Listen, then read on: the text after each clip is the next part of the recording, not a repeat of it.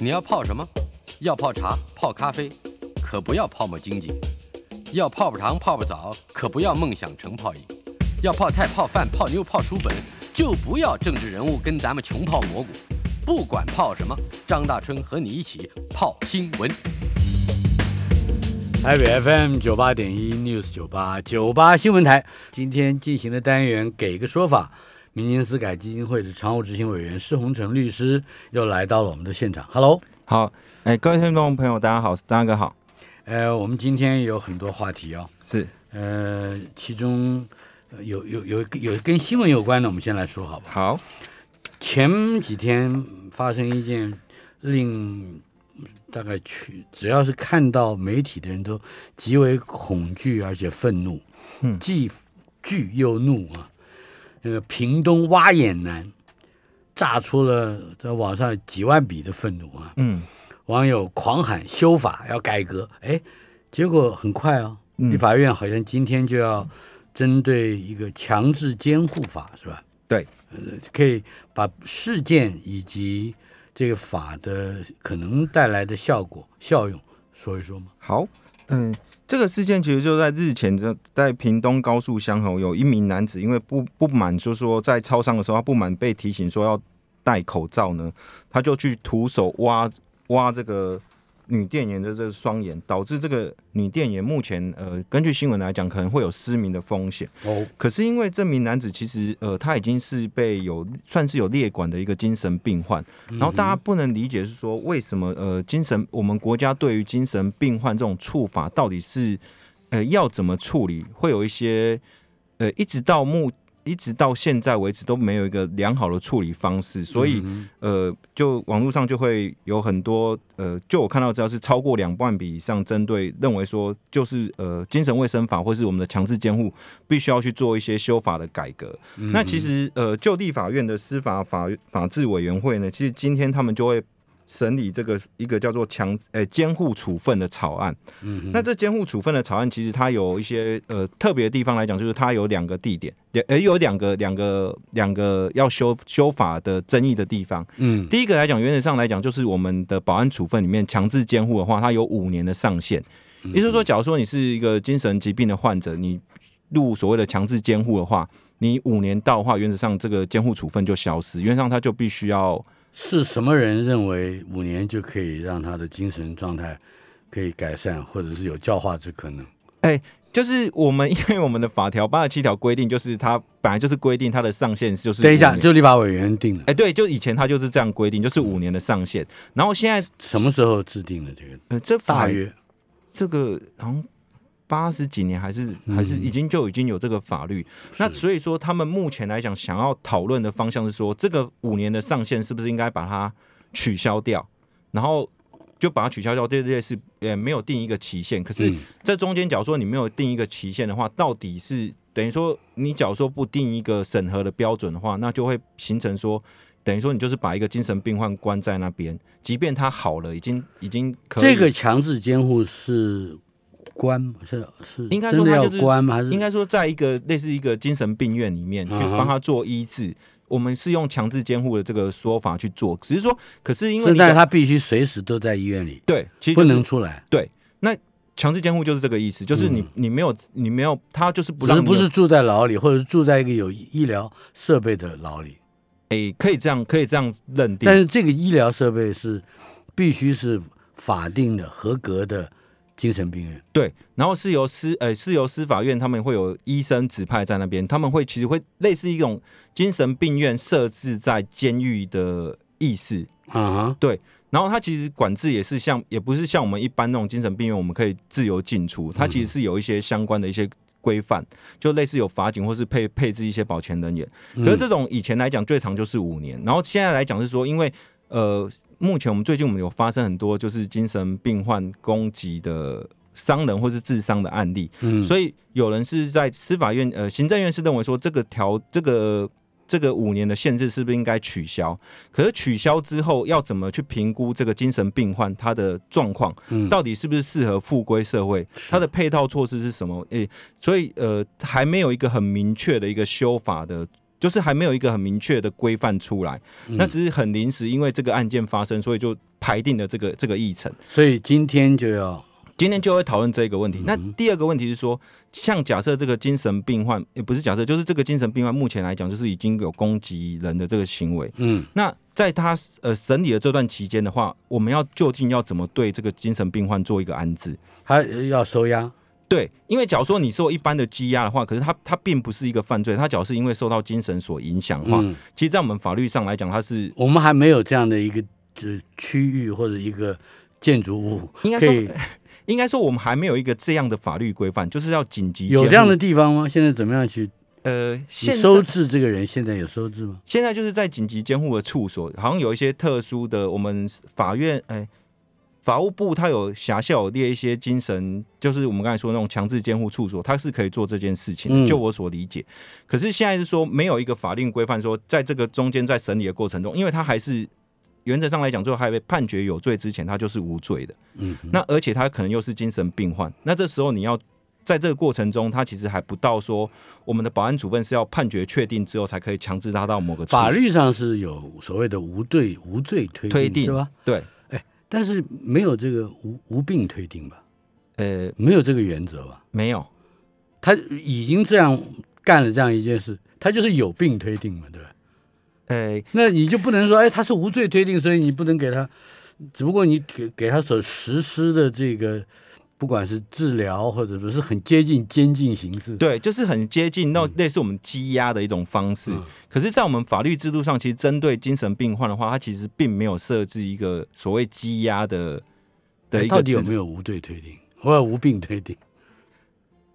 呃，应该说，我我我我简单来讲，就是犯罪其实有两种形态。第一个，你只要是精神，应该说你只要是精神病患的话，你有两种形态会受到所谓的强制的治疗。嗯一种就是精神卫生法规定的，就是你假如说你有你是严重的病患，而且你有自伤或伤人的行为，然后而且是你拒绝就医，后来嗯还被两个专科以上认为说你有强制就医两个专的必要。科以上，对，就是两个医师去评估哦，说，有两个，对是本科的医生，对去评估说你确实是有严重到你没办法自自理生活能力，而且还要经过所谓的审查会去确定之后，我可以把这个病患送强制就医，然后它的上限就是六十天。嗯哼。那另外一种就是刚才你讲的这个法源是精精神卫生法，这是另外一个法了。，对，这是那它跟强制监护的这个法的位阶是他们其实不一样。强哎，强制监护其实就是刑法，他已经比如说他已经触犯刑事犯罪，是可是因为他触犯刑事犯罪的时候是属于他精神不能控制的状况之下，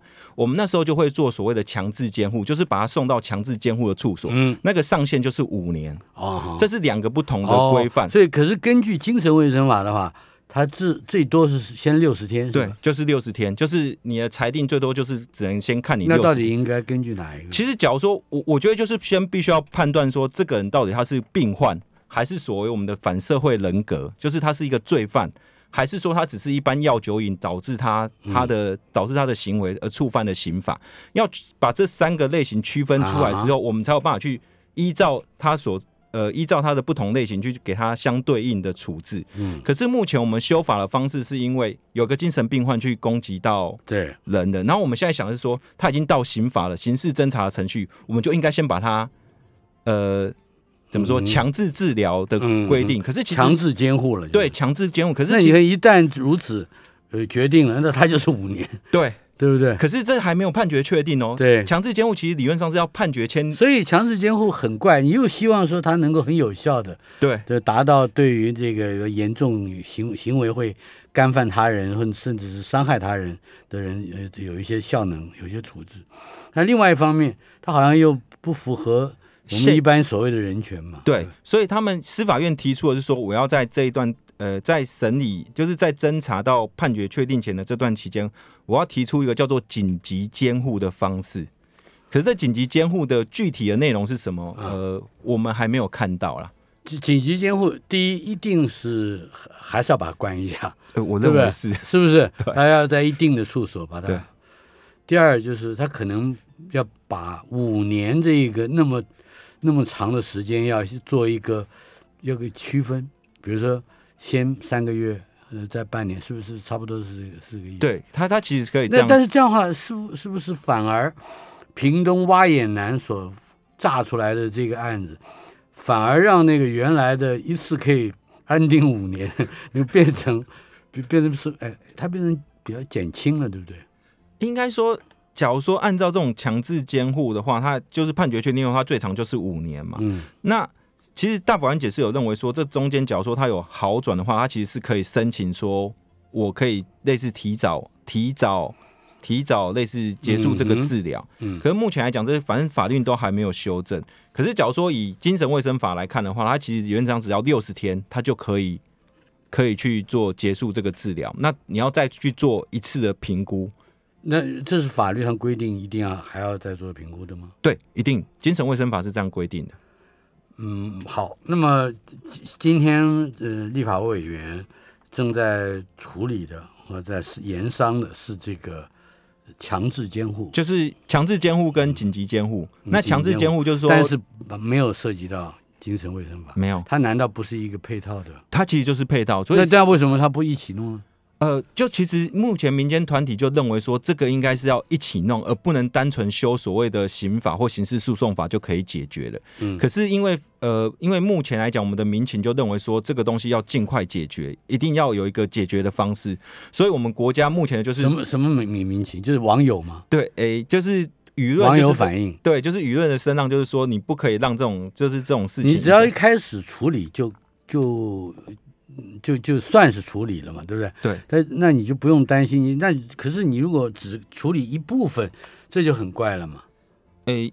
以以以我们民间司改会的立场来看的话，嗯是我们认为说刑法或是精神卫生法，还有其他的社会相关的所谓的社会救助网的话，都应该一并讨论。可是是至少我们目前看到的话，司法法制委员会只要讨论有关于刑事方面的问题，那我们认为说这其实没办法解决精神病患或是触犯刑事法律之后的问题。嗯，对。另外就是这一位挖眼男，现在都是什么男什么男，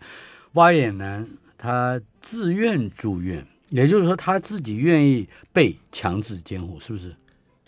呃，自愿住院的话，其实就不是被强制啊，因为他是自愿的。那那强制的话，我刚才说过，精神卫生法强制的前提是你他要不愿意。对他不愿意才有强制的问题。那我说他现在愿意强制自愿，应该是说那，检察官没有提羁押这件事情究竟对不对？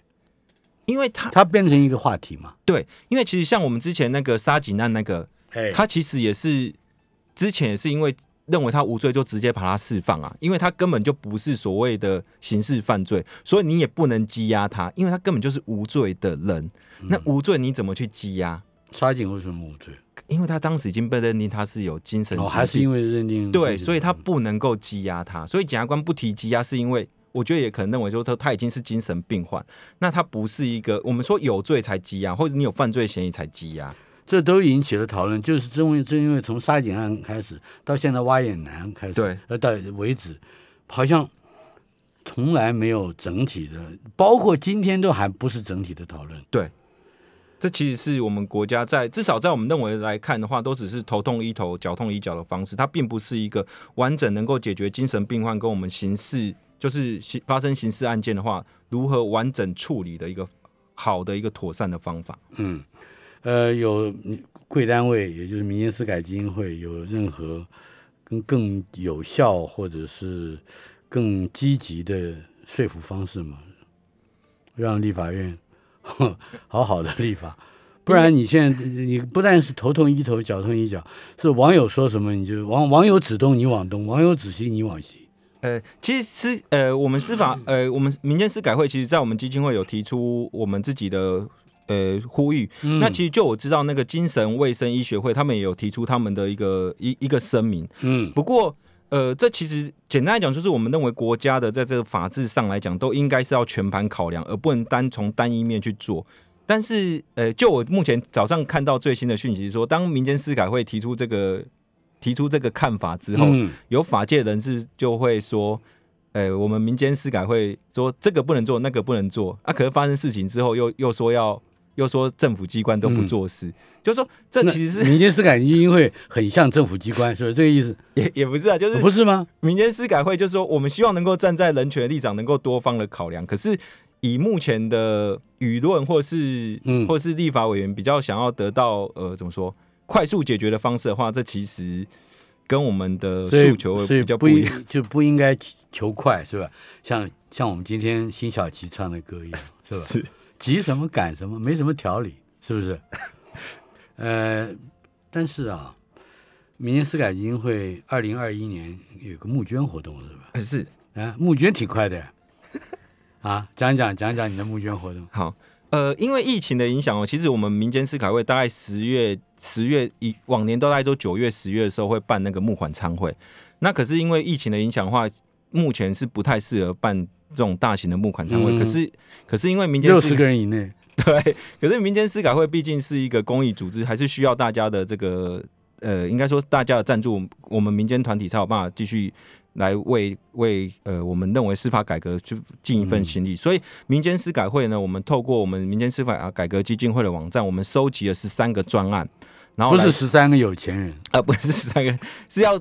共同关注司法改革的人都可以来来参与我呃来三上我们个专案，对，十三个专案，那包含的是呃侦查不公开，或是冤案救援，或是类似法治教育，或是呃法案的推动，嗯，这几个这里面十三个专案，假如说呃有没有比如说法官，嗯，他的政治倾向很明显的时候，会判决也非常偏颇，有没有这种？呃我们小董很关心这个，我们我你这样，你我想你你把这个问题解决，小董会去捐钱的。我目前还没有针对这个。法官的这种特定倾向去做一些调查，不过我们还是有涉及到，都是一些有制度性的一些讨论啊，比如说像法官、检察官，比如说像法官、检察官是不是四任，就是法官评鉴嘛。那假如说像这种呃特殊的一些冤案的话，有冤案救援嘛。嗯那像这种呃制度性的改革，比如说像这种呃刑事诉讼法或是刑法的这种修正，我们也有专案的，我们有那种呃就是类似修法小组，有这些东西可以去做。大家假如说对司法改革有兴趣的话，都可以去参与我们的专案。大家都有兴趣啊，只有蔡英文没兴趣。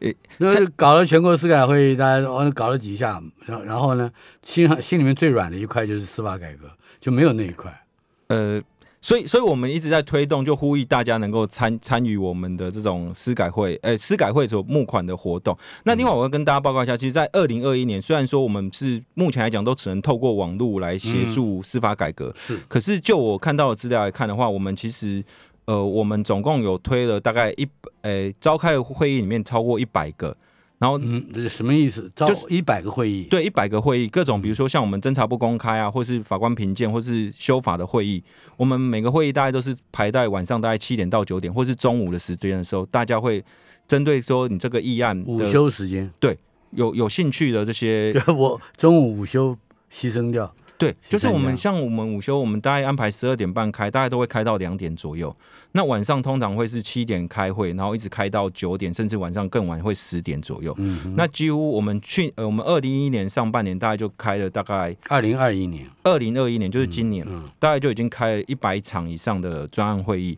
那另外，我们透过，因为现在没办法，当事人没办法面对面到到司改会来去做申诉嘛，嗯，那我们也是透过赖的方式接受当事人的申诉。我们总共接受了三百八十几件的申诉案。你们现在这个申诉案有年年都会增加吗？呃，目前来讲，就是针对于其他的申诉案会增加，比如说像那个呃侦查不公开，或是法官检察官评鉴。啊，可是法官检察官评鉴目前来讲，案件量有有稍微下去，是因为人民可以自己去去去去申请评鉴，然后司改会是不能够没有评鉴的，没有申请评鉴的这个权利的，所以就是所以这个案没有办法。对，可是因为目前来讲，就是呃，因为还有石木清这些人都已经弄对吓到了是吧？呃也不是吓到，就是我们的改革面向会越来越宽广，所以一定是需要。大众来参与我们司法改革的一个募资，那我希望说大家真的有机会可以上去看，因为我们专案小组的成员都有拍摄我们各专案小组的一些影片去做简介，所以你对你可以点进去，针对你有兴趣的专案小组，看每个专案的负责人去，他们想要针对这专案想要表达的是什么，然后你也假如说，因为有十三个专案，绝对是假如对司法改革有兴趣的话，我觉得我们司法改革的这个包含的这个面向，应该都是会有到司法司法就是民间司改基金会的网站，对。所以你们的你们的口号还蛮响亮的，全民监督司法 debug 是吧？对。中英文都都有哎。因为我们想要做一个司法系统性的改革错误，所以我觉得这一块是真的需要大家的协助。那我们需要募资的款项就是一千六百万，所以真的需要很多人来协助我们。呃，一千六百万，你只要募一千六百万就够了。一千六百万很多哎、今天我们有个单元，给一个说法，民间司改基金会的常务执行委员施洪成律师在我们的现场，为我们带来很多除了捐钱以外的话题啊。呃，不动产估价师不能设立分事务所，是是不是这个意思？对，呃，而且是市字第八百零九号解释文，对，认为这个处这个处分是不违宪的。嗯，换言之，不动产估价师就是不可以再设立分所分所。有第一个，我先问一下，不动产估价师是一个有证照的专业吗？对，不动产估价师其实他是要考专业证照的。嗯那假如说以我们法律来讲的话，不动产估价师最常会出现在那个，比如说你的呃房子被拍卖，那你的拍卖的话，那个价格是多少？嗯那一般法院来讲的话，都会请这个不动产的估价单位去做估价，所以他会。比如说拍卖的时候，第一拍的价格是多少，就会以不动产估价师所估出来的这个房子的价格来去做判断。嗯，呃，这这是不不动产估价师。对，那这一件四至八零九号，其实最的解释就是因为有一个不动产估价师呢，哎，他被人家检举说他有设立一个分事务所嗯，啊，可是我们的那个不动产估价师法第九条第二项，它其实有规定说。不动产估价师的事务所以一一处为限，意思就是说你不可以设立其他的分所。为什么不可以设立？诶、这呃，应该说呃，在大法官解释里面认为说，不动产估价师的话，它其实是呃，因为它估的这个价格会影响到我们不动产的这个房产的这个价格，或是法院认定的标准。那所以这一块来讲会试设公益。那可是嗯、就是会会跟公益跟公益有什么关系？比如说我很忙，呃，到处都有业务，别的地方我方便我，哎，我去设立一个小租一个小地方，是不是设一个分所不行吗？呃，这是在不动我的职业自由，不是吗？对，宪法保障的职业自由。对，我们呃，我先讲一下，就是宪法保障的职业自由的话，在呃违宪里面，在宪法的所谓违宪审查里面，它其实是区分三块。第一块来讲，就是说，呃，要分第一个块来讲，就是它是一个所谓的客观条件的限制，还是主观条件的限制，或者是说它营业时间、地点的这种限制，它会嗯区分成三种不同条件。那所谓主观的条件的限制，就是说我再怎么努力也，哎、不，客观条件的限制，就是说我再怎么努力也没也没办法没办法去改变的这个事实。比如说你限制男女性别。你的工作，假如说应征你找工作，你限制男女性别，因为男女性别不是不是我能够控制的，所以说这一块来讲，就是是一个客观条件的限制。是那假如是主观条件的限制，是说，呃，比如说像专业证照，你必须要考到某一个专业证照，你才可以去执业。可是这东西是一个我主观努力我就可以达到的，我只要考到的时候就可以达到。像主观跟客观条件的限制的话，在我们宪法违宪审查里面都会采取比较严格的标准。嗯可是像假如说你是职业的工作时间、自呃地点的这种限制的话，通常来讲，在我们的宪法的违宪审查里面，它会比较采取比较宽松的标准。那只要你有一个合于公益的一个公益的目的，然后你的手段又是符合比例原则的话，嗯通常来讲，呃，违宪审查的，就是被认定违宪的几率就会比较低。那本件来讲的话，就是呃，到底不动产估价师其实设置说不能够说不能够设分所，只能在一处的话，他当然呃，大法官也认为说他是对于呃不动产估价师是一个职业自由的限制。嗯可是大法官认为说，之所以会限制这个不动产估价师在一处处一诶、只能在一个地方去做职业，是因为他认为说这样子，第一个呃，我们的主管机关比较便于管理。第二个，等一下，大法官管主管机关不是方不方便管理？那最好是捷运到捷运，是不是？下了捷运不要再去骑 U bike，、呃哪有这个？你你他你管的太多，你关心的太多了吧？这大法官。哎、应该说这是大法官其中一个理由啦。那第二个理由，他是认为说，因为不动产估价师通常来讲，他通常会对他所在的这个区域来讲，他的呃，应该说房地产的价格，或是影响到房地产价格一些交通啊，或是人文这些因素比较了解。那假如说你在你在会设分所的话，通常来讲，你为了便宜行事的话，你有可能会借牌给别人去去做不是。本来就不准借牌，法律上本来就不是可以借牌。对，，可是实际上呃，应该说大法官认为说有这些考量下，然后等一下等一下，不，法律已经规定到，而且法大法官也不不会说不同意，对不对？那你有有现行法律在那里，你大法官你解释这个干啥呢？你这不多话吗？哎、没有，对大哎、应该说大法官认为这个是一个合宪的解释，就是说这一条是是是嗯宪法是是可以的，那只是说被惩处了这个这个不动产估价师，他认为说这一条是限制他的职业自由，嗯所以认为他是违宪。啊，只是说大法官的理由是认为说，第一个我真的便于管理，第二个来讲是说怕你会有一些借牌的一些造成 造成这个不动产估价师的这个品质下降的这种疑虑。所以他认为说这一条这样规定是是有道理，而且不动产估价师你只要辛苦一点，你你还是可以到处去去接案，他不一定说他没有就是不许你租房子就是。对，就是不许你在别的地方去开了一个分分所啦，但是你还是可以全省接管第一个是我真的认为管太多，第二个。呃很显然，这我我觉得这是一个表态的解释，表示我们我们配合政府要要打压，呃最好是不要直接打压，嗯呃这个房价，呃不能直直因为不能直接打压的话，呃这原因是你如果真的是真的是跟下手打打房价的话，嗯那你的那个经经济数字就不会上去，你还是需要那个数字，经济成长的数字来表现政绩。呃，可是不打也不行，不打好像看起来买不起房的人会 更会受不了，是不是？所以怎么办？就是哎，我这个不动产估价师，我给你开一刀，就是限制你不能再买就做再买再多买一个房子就是对了，不是？哎，这也是减少供给，嗯，减少是不是？这是做态嘛？我觉得这这这个这个解释文好像没什么特别的价值啊。呃，这个解释很算是我认为是争议真的是非常小的一个解释，比较没有涉及到 呃比较重大的一个人权的人权的方面的好，今天我们这些题目里面哪一个争议最大？你觉得？哪一个争议最大？哎高雄减座那个争议大不大？高雄减做这个其实是应该说，呃，高雄减做这个是少数检评会有做出说一个比较，呃，要要求说这个检察官必须要所谓的交给这个职务监督，交给嗯高雄地方法院职务监督，不然因为我们上一次上一集应该是或上上集曾经有报道过，人民申请请求评鉴的话，几乎全部挂零，嗯这个是少数在去年的话，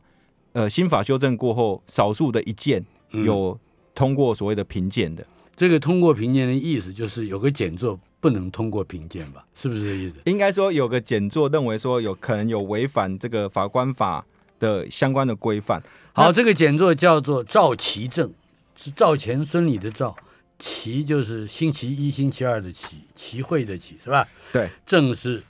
正经正宗的正，赵齐正，我们记住这个名字啊。好，这位高雄的简作怎么样？这高雄简作它比较特别一点是说喜，喜欢看教父影集、教父电影，是不会？不是这高雄的简作就是说他他其实在侦办一个这个毒品案件，然后这毒品案件的时候，他在讯问这个。就是毒贩的时候，就是被告的时候，他被认为有贩毒的嫌疑。然后这个毒贩他有跟他的呃律师一起过来，然后这高这个检座是认为说，这个律师有没有可能是呃是怎么说？是是这个呃他的上游，就是说他幕后主脑帮他请的，你的意思就是说，高雄检座这个赵其正，呃，有没有依据不知道，但是他推断，呃，这个被告，呃，也就是比如什么吸毒的人吗？是吧？这个被告，嗯身边的律师跟他是同一个家族里，或者是同一个帮派里的，是这个意思吗？应应该说，哎、这个赵检察官其实他他当时他他跟这个辩护人，呃、应该说跟被告还有辩护人讲的是说，你听说你私底下有跟承办员警说你的辩护人里面有人吸毒，还是说呃你的辩护人有在抽大麻，而且你你还有在这个警察局里面有跟这个警察讲说这些辩护人都不是你请的。然后可能这些辩护人也有滥用药物的情形，应该说嗯。这个检察官他是说他有听到远景有跟他反映这件事情，啊所以他就当庭就直接问这个辩护人跟这个跟这个被告，然后跟他讲这件事情。可是除了他讲这件事情之外，他还跟被告讲说，如果你不喜欢这个这个律师，你可以你可以没有关系，你要慢慢讲，因为你不信任他，或是你想要换漂亮的啊、女的啦、法服的、便宜的都可以。就说在这种说这这些话的过程说这些废话是吧？对，然后可是就第一段来讲，其实这两段话都被当做是一个申请评鉴的事由。嗯，可是在，呃检察官评鉴委员会里面，他就认为说，第一段话里面来讲，确实在实务上有些有些贩毒集团，就是针对他们手下，只要说被有查获这种贩毒的事宜的时候，有可能他的辩护人曾经有发生过，他的辩护人可能是幕后的主脑去去请的，然后它的作用其实就是呃，第一个可能就是要帮这个就是家里的人或自己人，对帮你的人或者是对要串集团里供，或是或是要知道你讲有没有泄密这种情形，所以。嗯第一个事情就是第一个，呃，就是说你辩护人里面有没有吸毒啊，或是这个是不是你请这个？他是认为说检察官这样的怀疑是有理由的。嗯，可是第二段话说你不喜欢呃某个律师啊，你可以找漂亮的啊、好的啊，或者什么之类的话，就被认为说你有可能有挑拨辩护人跟你的关系。那其实你没有任何没有任何正当的目你现在的的。这个辩护人既不好也不漂亮，呃，是吗？是，哎是，这是不不太懂，他他是这样讲的是是开玩笑，他自己主张说是他以为是开玩笑，轻松的说法，他不是说开玩笑，他是说啊是一个轻松的说法。可是至少辩护人听了，他他没有办法接受嘛，所以这个其实这这个案件是辩护人向高雄律师工会去申请评鉴的。嗯哼，所以后来是评鉴的结果是认为说，后面这一段话确实是检察官的说法不恰当，所以他后来检评会是认为说，呃，请那个高雄地检署来做一个职务监督。嗯职务监督就是说下去之后，通常来讲，他的考绩，检察官的考绩通常来讲都会变成丙等比较多。呃，职务监督没有任何其他的长远的呃这个比较有负面的影响吗？哎、就是他当年度的考绩很可就是当年度对当年度的考绩会变平等。呃，那你看这个案子，呃，对吗？就是处理的够吗？呃，就本案来讲，我觉得是是 OK 的。啊，你觉得这是可以的？对对对，好，我们等一下回来，我我还有点疑问。台北 FM 九八点一 News 九八九八新闻台，给个说法单元，民间司改基金会的常务执行委员施洪成律师在我们的现场。刚才讲到的这高雄检作赵其正啊，你说他这两段话，第二段话对于辩护人什么长得好不好啦，什么来挑拨了，好像嗯至至少涉嫌挑拨吧，嗯听在辩护人和被告的这个耳朵里的确不舒服。但是我认为第一句话比较严重啊，呃，赵其正跟他的嗯这个当着这个辩护人和被告的面说，跟被告说你的辩护人里面有人吸毒，对吧？而当然这是一个问问句？疑问句，对。嗯，你的辩护人里面有没有人吸毒？哎，这这个是有罪推定的，呃，应该说他当用这种疑问，就是用，而且他推动的推断的那个人是辩护人，还不是还不是被告，哎、这很怪啊。其实我刚才又回，就是假如说我想说，假如说我自己是这个样子的话，我当场应该会觉得检察官在一个比较严重的对律师一个羞辱，因为他已经把他当做他是讲你的辩护人有人有人有人吸毒哦，而且在抽大麻，这种已经有影射到。就是辩护人其实已经涉及到刑事犯罪的对这个这个罪应该是就是妨碍名誉或者是侮辱，公然侮辱，对对，所以呃，所以这个所以说本件的话，之所以会有呃检检评会收到这个评鉴，就是这个律师去送评鉴的。嗯，那只是说检评会认定的标准来讲，呃，应该说检评会认为说检察官这样说是是在检评会只对他的第二段话提出了这个反反驳意见。换言之，我认为检评会反而是高高举起，轻轻放下，他没有讲第一个，第一第一段话才严重啊。嗯，那这检评会是应该真正被检评一下的吧？对啊我赞成这个说法。好，这个简明会如果有听我们节目，最好嗯，不要这个叫什么？呃，这个皮绷开紧一点，对不对？来，我们来看看，呃，非原住民借名买元宝地。我们即将要访问报道者的何荣信，嗯，这这也就是报道者的这个这个执法大执法啊，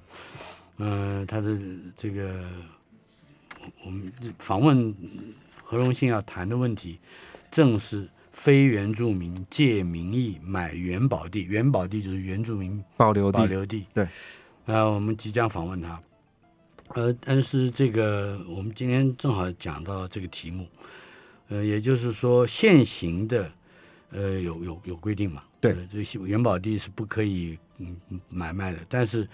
嗯、好像元宝地被各种手段、各种名目去加以这个变更，然后变成了嗯平地人嗯去从事商业行为，包括办露营啊、温泉啊嗯，这种，嗯，牟利了。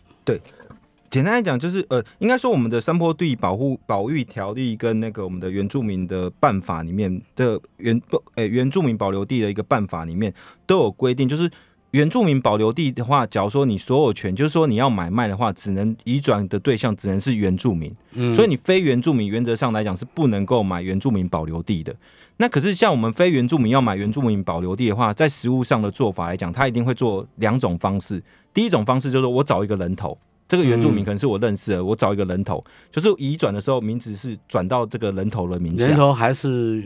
原人头还是原住民，可是那假如人头还是原住民，那我非原住民，我要还有什么样的保障？他们还会做一种东西，叫做所谓的设立地上权。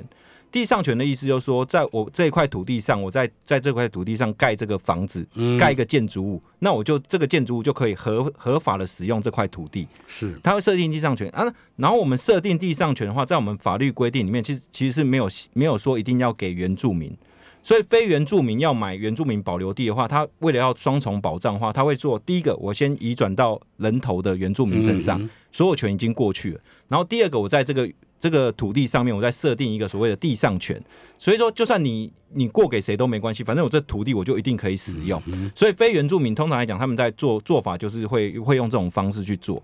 结果我们呃最近的